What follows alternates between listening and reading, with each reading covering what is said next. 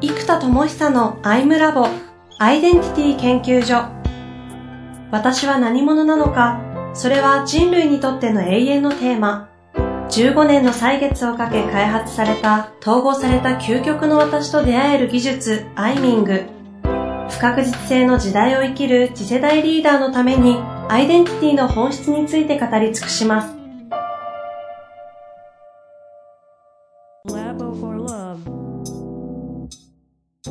こんにちは、遠藤和樹です。生田智久のアイムラボアイデンティティ研究所。生田さんよろしくお願いいたします。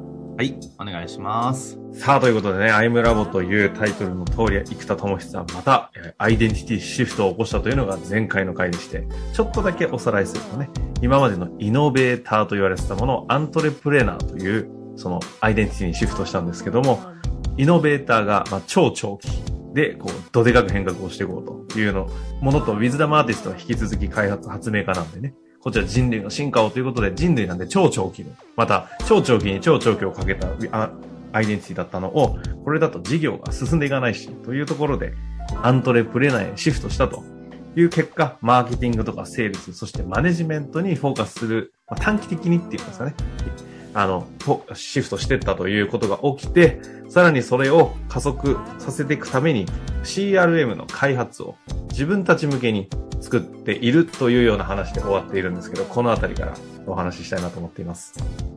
そうですね。だからやっぱりこう、やっぱり思い返せば一応起業家として始めたはずなんですけど、もうそれこそ大学でそのまま起業したので、んやっぱりこう振り返ればそこから NPO プロデューサーとかと講師業になっていったので、あ講師、で、ここで僕のロールで言うと今で言うブースターと呼んでいる人の可能性をブーストする役割。あ、はいはい。と、あと NPO プロデューサーのプロデューサー、場作りをしたり、コミュニティ作ったり、イベントをプロデュースするプロデューサー。で、このブースターとプロデューサー中心で20代来ていて、うんうんうん。で、30代はさっき言ったもう、えっと、ウィズダムアーティスト、まあこれジェネレーターともともと呼んでいた発明家とイノベーター、世界の変革に向けて、人類の進化に向けての発明をしていく。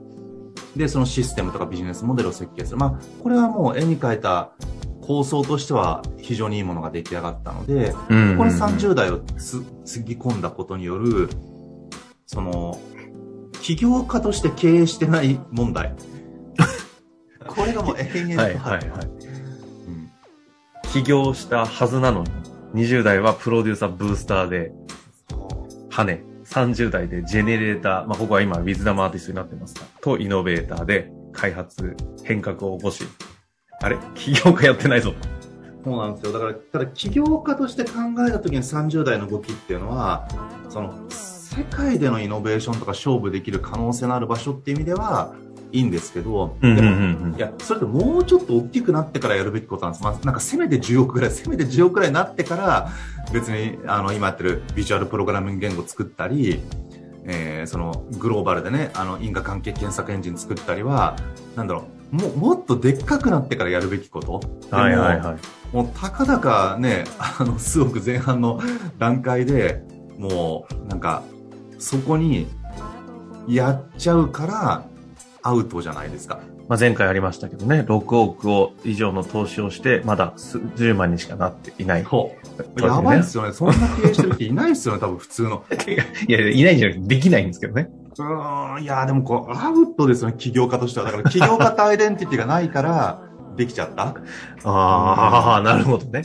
はいはいはい。ないからね。逆に言うと、やっぱりそれで、さっきの前回も話しましたけど、ここまで来れてるのはそれのおかげなので、うん。まあ、ね、人生ってこう、ね、なるようになるという意味では、まあ、やむなしであり、最適だったと思うんですけども、はいはい。やっぱりこう、ちゃんと起業家として、えっ、と、形を作るっていう基準。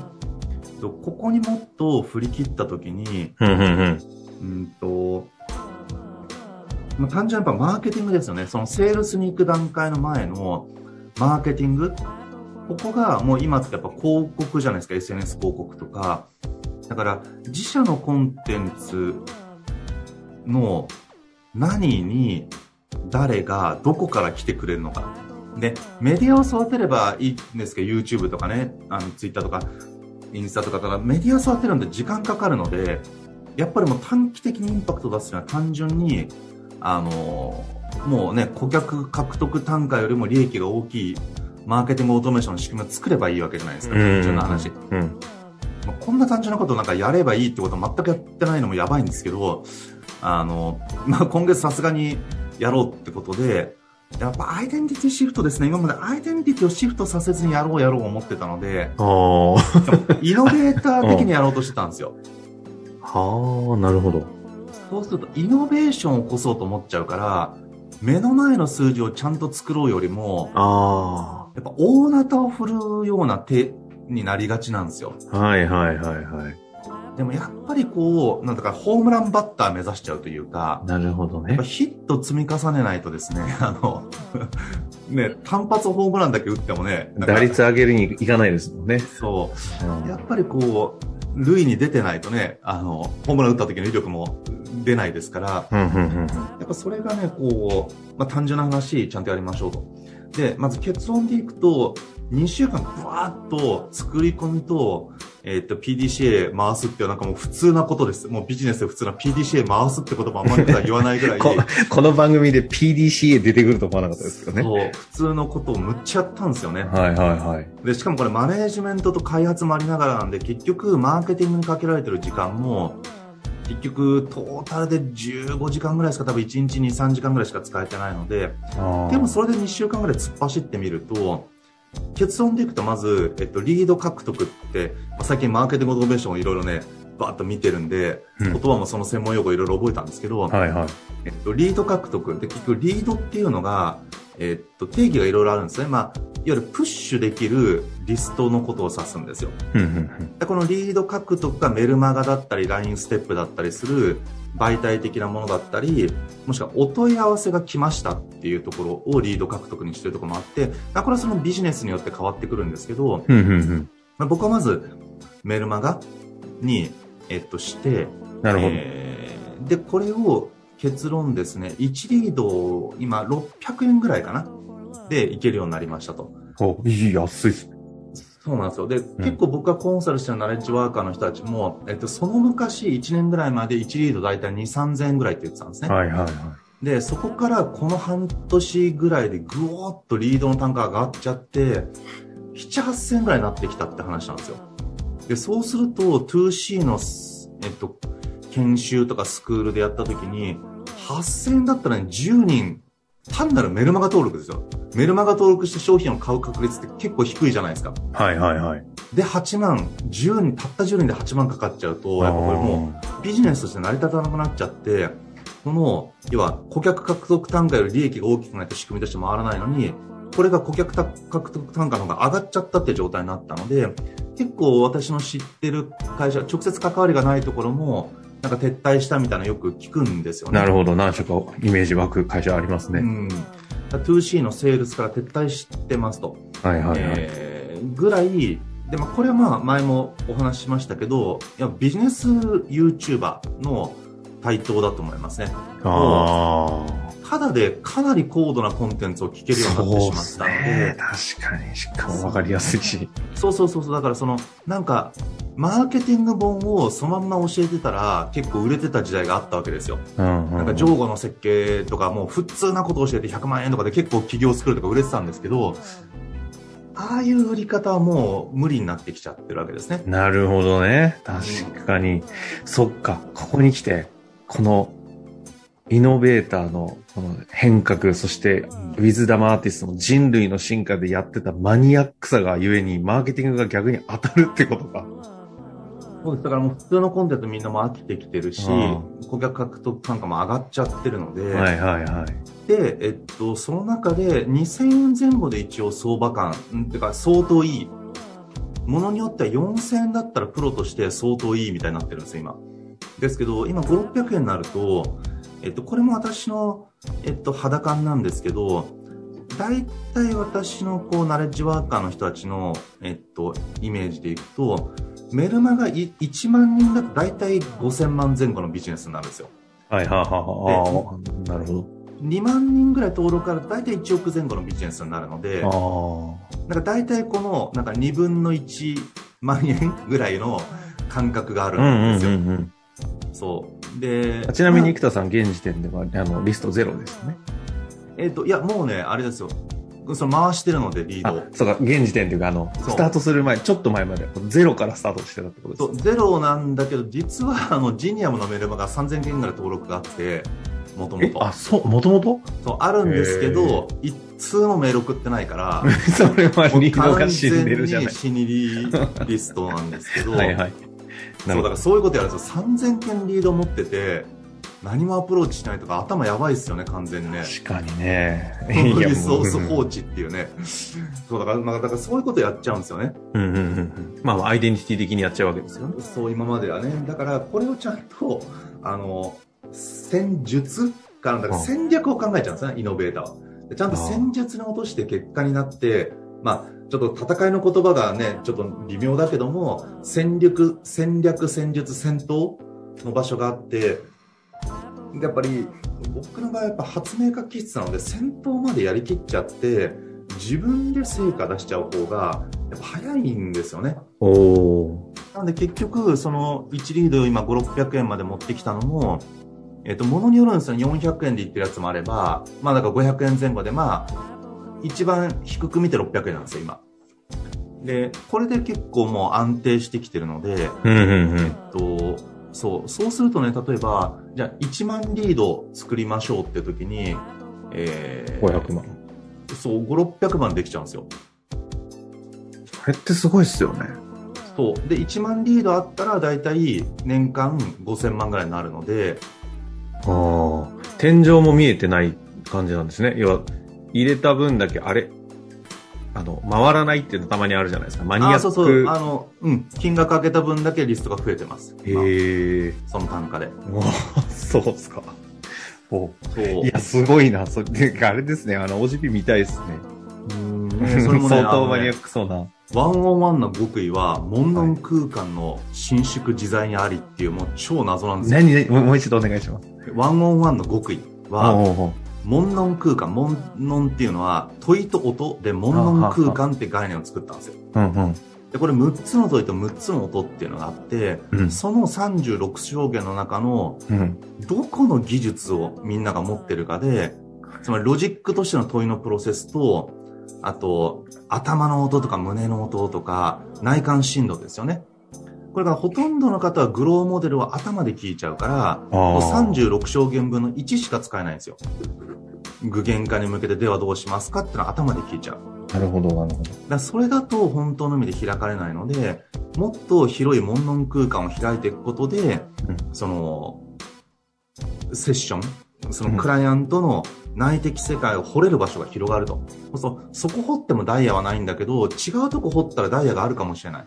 でも、傾聴者側の作る空間によって開空間が決まってしまうので、その、相手が考えられない領域になっちゃうんですよね。うんそこに答えが隠れてた場合、その、一人じゃ考えられない他の36証言全部を開いてあげれば、そこから掘り出せるやつがあるはずなんですよ。ほうほう。これをその話を広告打ってるんですか？そう。このマニアックな話。僕とかね、リスナーの方々は、ここの話全然、はいはいはいって聞きますけど、広告で出てきたら結構、はーってなりますよ。そう。で、これが結構、で僕の実験のやり方って基本プロダクトアウトマーケティングでどう考えてもプロダクトアウトから始めるんですよ。でうん、一、回マーケットに1ミリもやらずに、自分がまんま出してみると。に。そう。で、そのまんま出して、全く当たらないので、普通は。ちょっとずつマーケットに寄っていくんですよ、言はい葉だと。はいはい。ちょっとずつ寄せてって、で、確率出るところで、うん。グリップ取ったら、プロダクトアウトの方に寄せてくるっていう手を使うんですけど、うん。今回はね、そのね、門門空間とかっていう超絶意味わかんないやつを出して、うん。それで、あの、リード獲得5、600円いってるんですよ。まあ、単あ、価。それが5、600円なんですね。いや単価としては納得だわ。で、これが、えっと、そのマニアックなのに登録してきてるってことは、リードの質がむちゃくちゃ高いってわけなんですよ。確かに、リードのエンゲージメントはすごそそう。つまりこれ普通の、なんだ、楽して100万円稼げるぜだったら多くの人が興味持つから、う。はいはい、はい。リードの質が低いじゃないですか。うん。だから、多分なんですけど、僕の感覚、もう、メルマガでナーチャリングって言ってこう育てて、コールドからウォーム来てホットにしていくっていうのがあるんですけど、はいはい多分ね、ウォームプラスから始まってるんですよ、多分。全員。確かに。そうね。コールドの人はそもそも絶対登録してこないんですよ、てか、下手したらもう、いきなりホットの可能性ありますよね。いや、もういますいます、もう。で、面白いのはね、大学教授の人がね、今ね、2、3人来たんですよ。あ、だからそういうことだよね、きっとで、。そういう人たちすっごい質疑応答の時に、あすいませんってどこどこ大学で教鞭を取って、マジかよ。え、どう、教授来たと思って、しかもね、それ一人じゃないんですよ。ここのところで2、へー3人ぐらい来て、立て続けに。いやー、だから、ナレッジハッカーになってますね、となると。うんで、あと面白いのはお医者さん。お医者さんがまた3、4人ぐらい来てて、お医者さんが多いんですよ、なぜか。で、しかも。お一人は総合病院の院長さんで1000人ぐらいスタッフいるんですよ、総合病院で。だから、びっくりして僕もお医者ですって言うから、あ、お医者さんなんですねと思って、なんかいろいろ話聞いてるからあれおかしくないって話になってきて、いや、スタッフが1000人いて、みたいな、んどういうことですか？って言ったら、総合病院の院長さん。みたいな感じで、本当ありがたいんですけど、なんか来てくださってたり、だからやっぱこう、本質的に人の可能性を開きたいっていう方が、多分、日本に1000人に1人とか余裕でいるじゃないですか。うんうんうん。そうもっといるとも100人に1人ぐらいいると思うんですけど、うん人の可能性をどうしても開きたいっていう人。で、そうすると、だから10万人ぐらいまでは1000分の1だったら1億分の、1億かけるね、えっと、1000分の1だったら10万人ぐらいなので、おそらくリードも10万人ぐらいまでは順調に広がるんじゃないかなと。で、多分最後の方は、獲得単価2000円ぐらいまでに落ち着いて10万人ぐらいいくんじゃないかなと思ってるので、まあここから徐々に徐々に単価はもちろん上がっていっちゃうと思いますけど、まだ全然ね、下がる気配がないので。いや、いいですね。アントレナプレナーになったことによって、スコープがだいぶ短くなったところに、このウィズダムアーティストと一緒に掛け算してくると、こういう話になるんですね。新しい。だから新しいなこれエッジが立ってることが、まあ、エッジが立ってないと興味すら持たれないので、ただそのうんエッジがずれる可能性が高いところが、まあ、今回うまく当たっているので、であとやっぱ来てる人たちの参加者の狂気的コミット、あその、参加してるメンバーの人たちの、えーっと、狂気的コミットっぷりがですね、一長日期的コミットってなんかマーケティング用語の極みにありそう。なんか出てきそうですね。いいます。365日、1日2、3時間ぐらいうちのコンテンツで訓練しまくってるんですよ。その30人ぐらいの人が。あしかもまだ口コミだけで広がったので80人ちょっとしかまだメンバーがいないのに、そのうち30人ぐらいの人が毎日3時間ぐらいやってるんですよ。っていう、もう狂気的コミットを見せていて、で、これって普通難しいんですよ。熱狂的ファンを作るみたいなやつ。いやーですね。でも熱狂的ファン率が40%ぐらいなので、今。で、おそらく離脱したとしても2割には落ち着くんですよ。いや、だって普通コミュニティって1割から2割がホットな感じですけどね。4割がもう、ほほっと通り越してもなんかマグマみたいにな ちょっと待ってください。じゃあ、一旦今日はここで終わりたいと思いますけども。はいい、やいや、アントレプレナーシフトによって、ここまでやっぱ現実が変わるんですね。